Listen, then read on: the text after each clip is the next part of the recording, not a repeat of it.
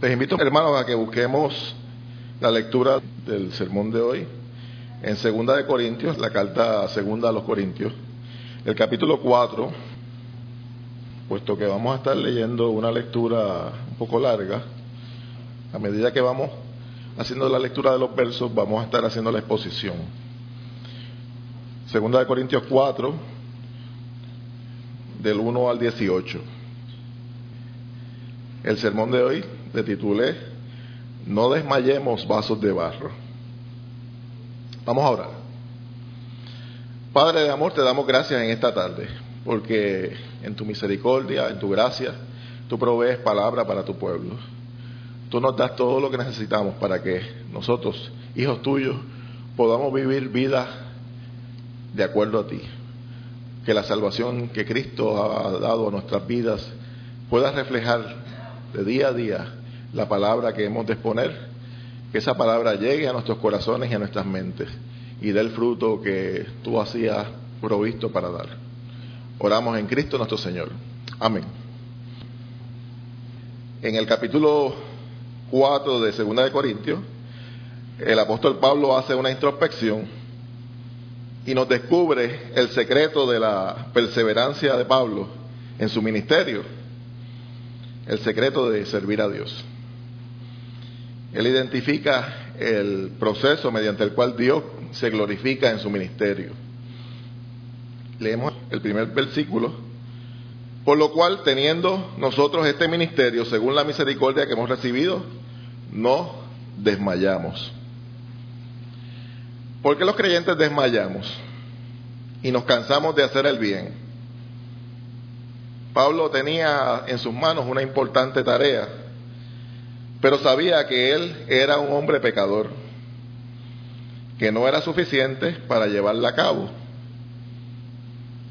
Pablo predicaba el Evangelio con humildad, porque sabía que su llamado no descansaba en nada que no fuera la inmerecida misericordia de Dios no descansaba en el ingenio de sus propias capacidades, descansaba puramente en la misericordia de Dios.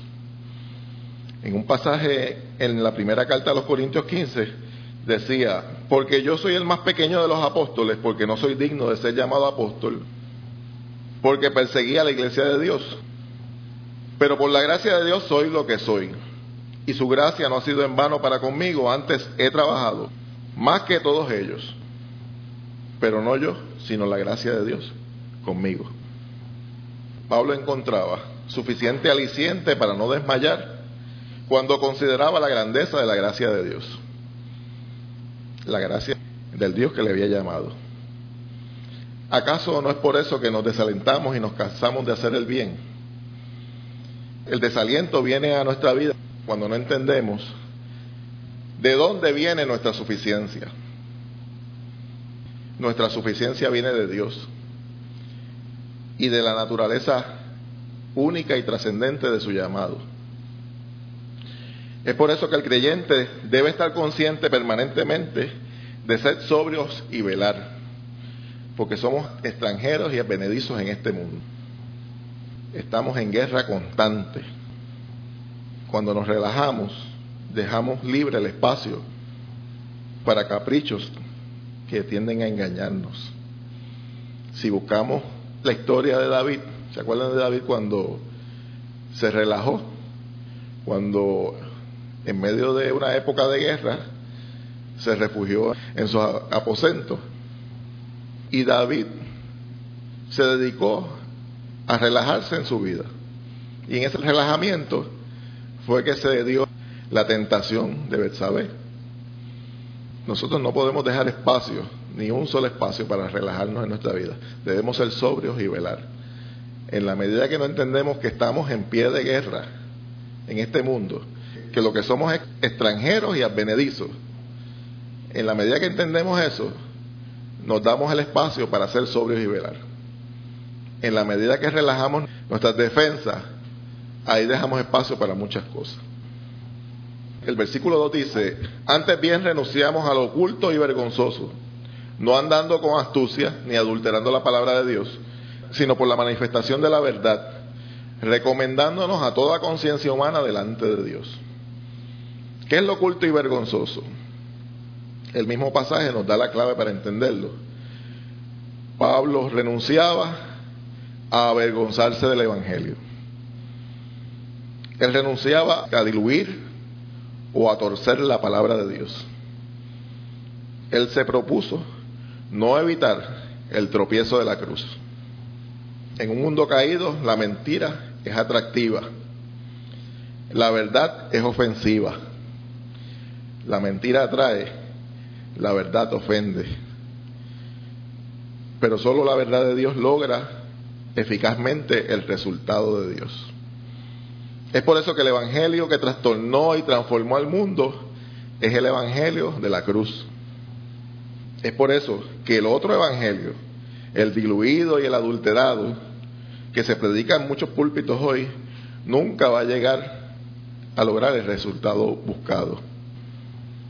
Todo predicador que dice predicar el Evangelio de verdad, pero le añade un poco de ingenio humano para evitar así la naturaleza ofensiva de la verdad de Dios, realmente es un engañador, predica mentira. Lo que le sirve de carta de recomendación al que cumple su llamado ministerial es la marca del tropiezo de la cruz. Así es que Pablo se recomienda para con los que le oyen, porque su mensaje tiene la marca del tropiezo de la cruz de lo que al impío no le gusta oír, pero al creyente le agrada porque su corazón está dispuesto para la verdad de Dios.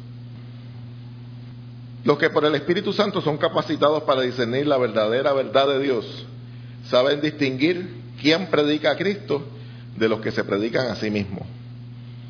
Pero no solamente ellos, también los que cuando predicamos abiertamente el verdadero mensaje de la cruz, toda conciencia de todo ser humano honesto puede dar testimonio de la integridad del mensaje.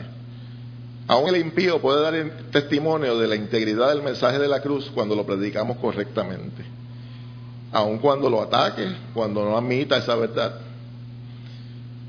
Pero más que someterse al escrutinio de toda conciencia humana, como dice el, pasaje, Pablo se somete al escrutinio de Dios. Él predica a cara descubierta delante de Dios. Le importa primordialmente la aprobación de Dios. En el versículo 3 y 4 vemos, pero si nuestro evangelio está aún encubierto, entre los que se pierden está encubierto, en los cuales el Dios de este siglo cegó el entendimiento de los incrédulos, para que no les resplandezca la luz del evangelio de la gloria de Cristo, el cual es la imagen de Dios. Por clara y honesta que sea nuestra predicación, hermano, a los que no le ha amanecido, ninguna luz le será suficiente. El problema no está en la luz, el problema no está en la luz de la verdad, sino en la ceguera de la incredulidad. La naturaleza de pecado no regenerada del incrédulo hace que la luz le parezca oscuridad y la oscuridad le parezca luz. Y por esa razón le hace más sentido amar las tinieblas que la luz. Esta es la condenación, que la luz vino al mundo y los hombres amaron más las tinieblas que la luz porque sus obras eran malas. El Dios de este siglo parece dirigir el destino del mundo y la miseria de este mundo nos hace creer que Él tiene el control. Pero esta es la miseria de nuestro propio pecado. Y es la que realmente altera el mundo y hace ver a Satanás como triunfante. El mundo está mal por nuestro pecado. Y Satanás se aprovecha en su mentira para hacer ver que Él es el que tiene el control. Nuestra oscuridad viene de la incredulidad. Satanás solamente tiene que concentrar sus fuerzas y sus esfuerzos en cegar el entendimiento de los incrédulos en darle más oscuridad a su oscuridad, para que no disfruten la luz o la poca luz que puedan disfrutar cuando están cerca de Cristo. Y estar cerca de Cristo para los impíos significa estar cerca de la iglesia de Dios, de las ventajas del pueblo de Dios. Y Satanás aún oscurece esa bendición que tiene el pueblo que nos circunda buscando cegar a los hombres. No cabe duda que aquel que es la imagen correcta de Dios puede traer mucha luz y bienestar terrenal a los creyentes y aún a los no creyentes. El versículo 5 nos dice, porque no nos predicamos a nosotros mismos, sino a Jesucristo como Señor y a nosotros como vuestros siervos por amor de Jesús. El poder está en el mensaje y no en el mensajero. Pablo describe aquí de manera inequívoca el proceso delineado por Dios para que el mensajero no sea el mensaje, pero el mensajero tiene que vivir de acuerdo al mensaje. Nadie que se predique a sí mismo puede salvar a nadie. Solo Cristo es suficiente para ello. Solo la forma de doctrina que exalta la obra de Cristo es suficiente. Predicarse a sí mismo es simplemente pretender insertar sabiduría humana en lo que solo debe ser sabiduría divina. Termina reduciendo el Evangelio de la sola gracia a un mensaje moralista. Nos motiva a ser mejores sin Cristo. Y el único que puede movernos a ser mejores es Cristo mismo. Si en algo nos predicamos, hermanos, debe ser como simples siervos de Dios, simples siervos escogidos por causa del amor que le tenemos a Jesús. El versículo 6 nos dice, porque Dios que mandó que de las tinieblas resplandeciese la luz, es el que resplandeció en nuestros corazones para iluminación del conocimiento de la gloria de Dios en la faz de Jesucristo. Cuando leemos este pasaje, nos trae a la memoria sucesos en las Sagradas Escrituras. Moisés bajando del Sinaí, reflejando la gloria de Dios, cuyo rostro provocaba tanto temor al pueblo que él tenía que cubrirse el rostro. El sumo sacerdote entrando al lugar santísimo el día en que la gloria de Dios bajó de los cielos. Isaías en el templo recibiendo la visión celestial, en la cual se sentía indigno delante de Dios. Ay de mí, decía Isaías. Ay de mí que soy muerto, porque siendo hombre inmundo de labios, habitando en medio de pueblo que tiene labios inmundos, han visto mis ojos al rey, Jehová de los ejércitos. Ezequiel, a quien la visión de Dios le causó postrarse. Pedro y Juan, que estaban espantados ante la transfiguración de Cristo y la visión de Juan en la que Juan cayó como muerto. Es evidente que en todas las visiones que los hombres de Dios recibieron, lo primero que le mostraba esa luz de la gloria de Dios era su propia indignidad. Pablo ve la iluminación de la gloria de Dios revelándose en Cristo para salvarnos. Satanás puede oscurecer en parte. El hombre puede tratar de sustituir el mensaje pero la sola fe en la sola gloria de Dios es la que ilumina nuestros corazones y solo Cristo nos da a conocer al Padre. El que me ha visto a mí, ha visto al Padre. Cristo es la gloria de Dios. En las cartas a los Corintios, hermano, esto es un punto y aparte, vemos cómo Pablo había sido caricaturizado por falsos apóstoles que procuraban desacreditarle no teniendo más nada que decir, le desacreditaban de la siguiente manera, ridiculizando su condición de hombre sencillo cuya presencia física no impresionaba. Porque a la verdad dicen, las cartas son duras y fuertes, mas la presencia corporal débil y la palabra menospreciable. Las cartas a los Corintios se caracterizan por ser una apología de Pablo defendiéndose. Lo colocaban en la situación terrible de defenderse. El mensaje para minar su autoridad era que Pablo era un don nadie. Pablo sabía que lo era. Lo colocaban en la desagradable posición de tener que defenderse. Pero es sorprendente la defensa de Pablo. Él se defiende diciendo, es verdad, soy solo un vaso de barro. ¿Qué pueden esperar de un vaso de barro? Lo importante es el tesoro, no el envase. En el versículo 7 tenemos esa respuesta de Pablo. Pero tenemos este tesoro en vasos de barro, para que la excelencia del poder sea de Dios y no de nosotros. El tesoro es la grandeza del Evangelio de Jesucristo y la gloria de Dios que se hace evidente por el Evangelio. El vaso de barro somos nosotros, creados perfectos, pero indignos por el pecado, recipientes de la redención necesaria por nuestro pecado. He aquí un contraste entre la grandeza de la luz del Evangelio depositado en nosotros y la miseria de los escogidos para reflejar esa luz. El más inteligente de nosotros, hermanos, no es lo suficientemente inteligente para llevar la luz de la gloria de Dios a nadie.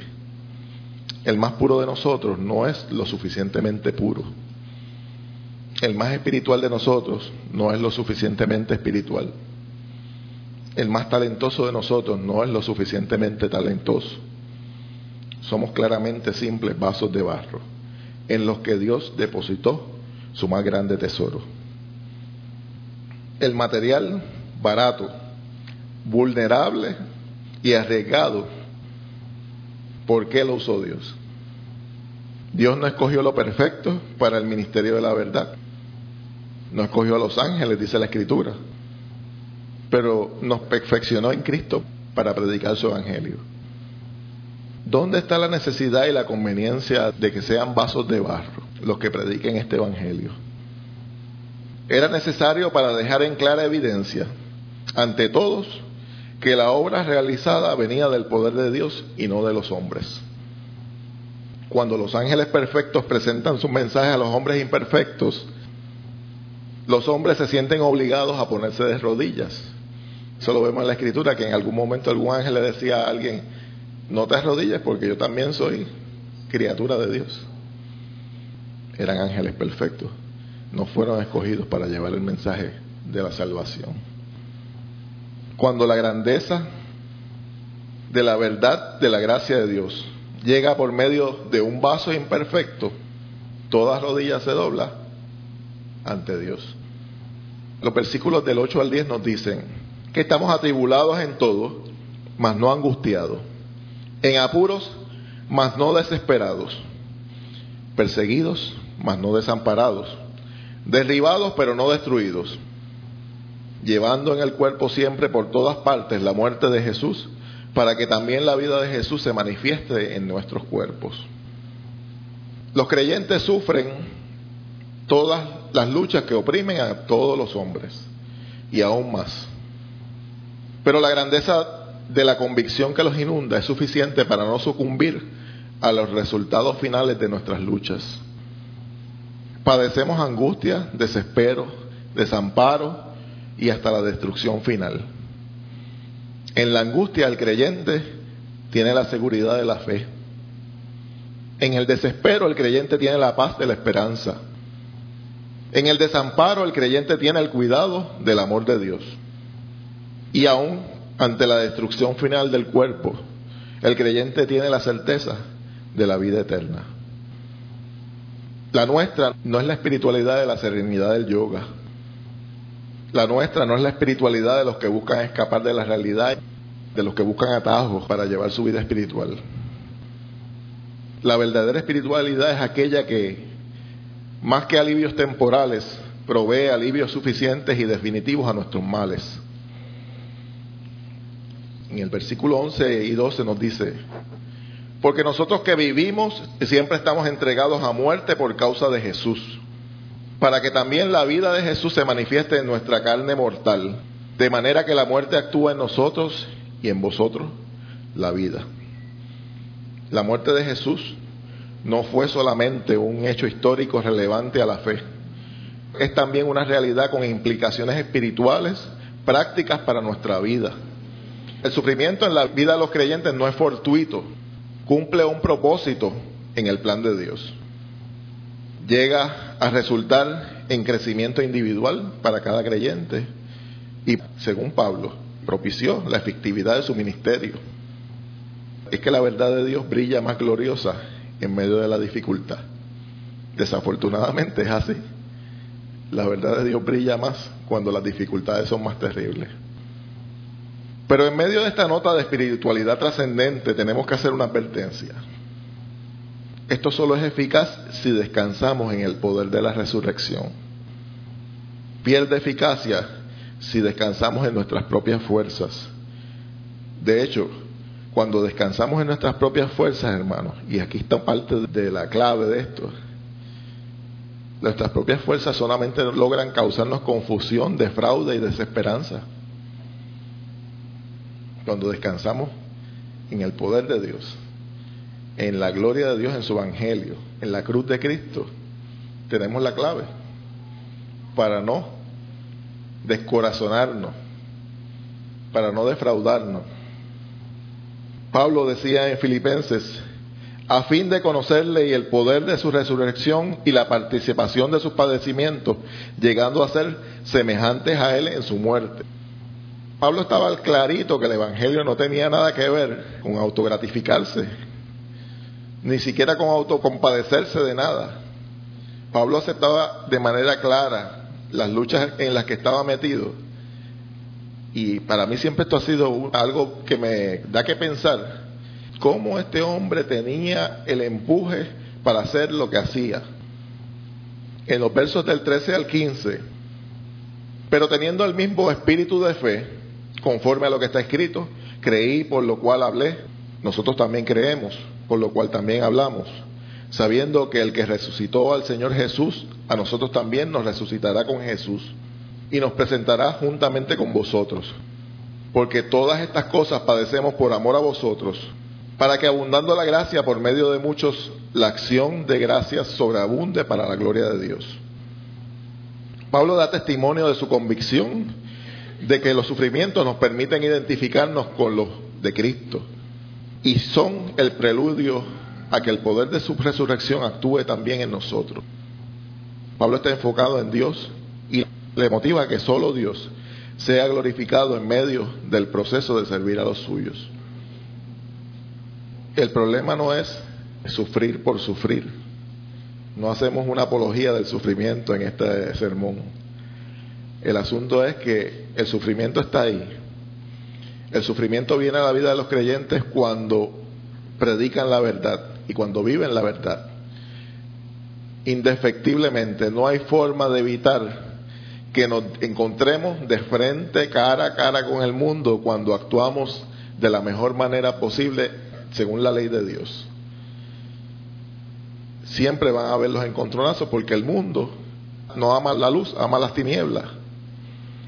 Nos convertimos en cierto sentido en una amenaza para el mundo. Pero si aspiramos a vivir la vida en Dios según el Evangelio, la tenemos que vivir descansando en Él, no descansando en nuestras propias fuerzas, porque nuestras propias fuerzas no son suficientes. Dice el versículo 16, por tanto no desmayamos, aunque este nuestro hombre exterior se va desgastando, el interior no obstante se renueva de día en día. Maravillosas palabras. ¿Por qué no desmayamos ante la tribulación? Pablo concluye que aquello que nos causa que suframos redunda en que el Evangelio manifieste su grandeza. Y aunque el sufrimiento pasa factura a nuestro cuerpo, a nuestro hombre exterior, el interior es renovado y bendecido. Y de eso ya yo puedo dar un poquito de testimonio de que el sufrimiento en la vida cristiana pasa factura. Llega uno a unas edades que empieza a pasar factura la vida de alguna manera u otra. Pero uno descansa en Dios y nuestro espíritu se renueva delante de Dios. Finalmente los versículos 17 y 18 dicen cómo sigue. Porque esta leve tribulación momentánea produce en nosotros un cada vez más excelente y eterno peso de gloria. No mirando nosotros las cosas que se ven, sino las que no se ven. Pues las cosas que se ven son temporales, pero las que no se ven son eternas. Observamos un detalle aquí, hermanos. ¿Por qué leve? ¿Cómo puede usar los términos leve, tribulación momentánea, aquel que padeció tanto? Si hubo un creyente que padeció, ese era Pablo. Sufrimiento en el cuerpo, cargas y ataques espirituales. Y les voy a leer una porción de una lectura en 2 de Corintios 11, más adelante de estos pasajes. Nos dicen, son ministros de Cristo. Como si estuviera loco hablo. Yo más. En trabajo más abundante. En azotes sin número. En cárceles más. En peligros de muerte muchas veces de los judíos cinco veces he recibido cuarenta azotes menos uno. Tres veces he sido azotado con varas, una vez apedreado. Tres veces he padecido naufragio. Una noche y un día he estado como náufrago en alta mar. En camino, muchas veces, en peligros de ríos, peligros de ladrones, peligros de los de mi nación, peligros de los gentiles, peligros en la ciudad, peligros en el desierto, peligros en el mar, peligros entre falsos hermanos, en trabajo y fatiga, en muchos desvelos, en hambre y sed, en muchos ayunos, en frío, en desnudez y además de otras cosas, lo que sobre mí se agolpa cada día. La preocupación por todas las iglesias. ¿Por qué leve? Porque para él los beneficios invisibles eternos sobrepujan a las dificultades terrenales visibles. Cuando lo compara con la ganancia eterna, el costo de nuestra tribulación es nada. Es claro que Dios está cumpliendo un propósito en nuestra aflicción, una ganancia acumulada que va más allá de la salvación, de la que ya disfrutamos todos los creyentes. Como ocurrió con Cristo, el sufrimiento en su vida estaba íntimamente ligado a la gloria. Créanlo o no, no merecemos la gloria, pero sí merecemos el sufrir. Si lo vemos desde la perspectiva de lo que se ve, el sufrimiento puede llegar a destruirnos. Pero desde la perspectiva de lo que no se ve, el sufrimiento provoca que la gracia de Dios abunde en nosotros. Amén.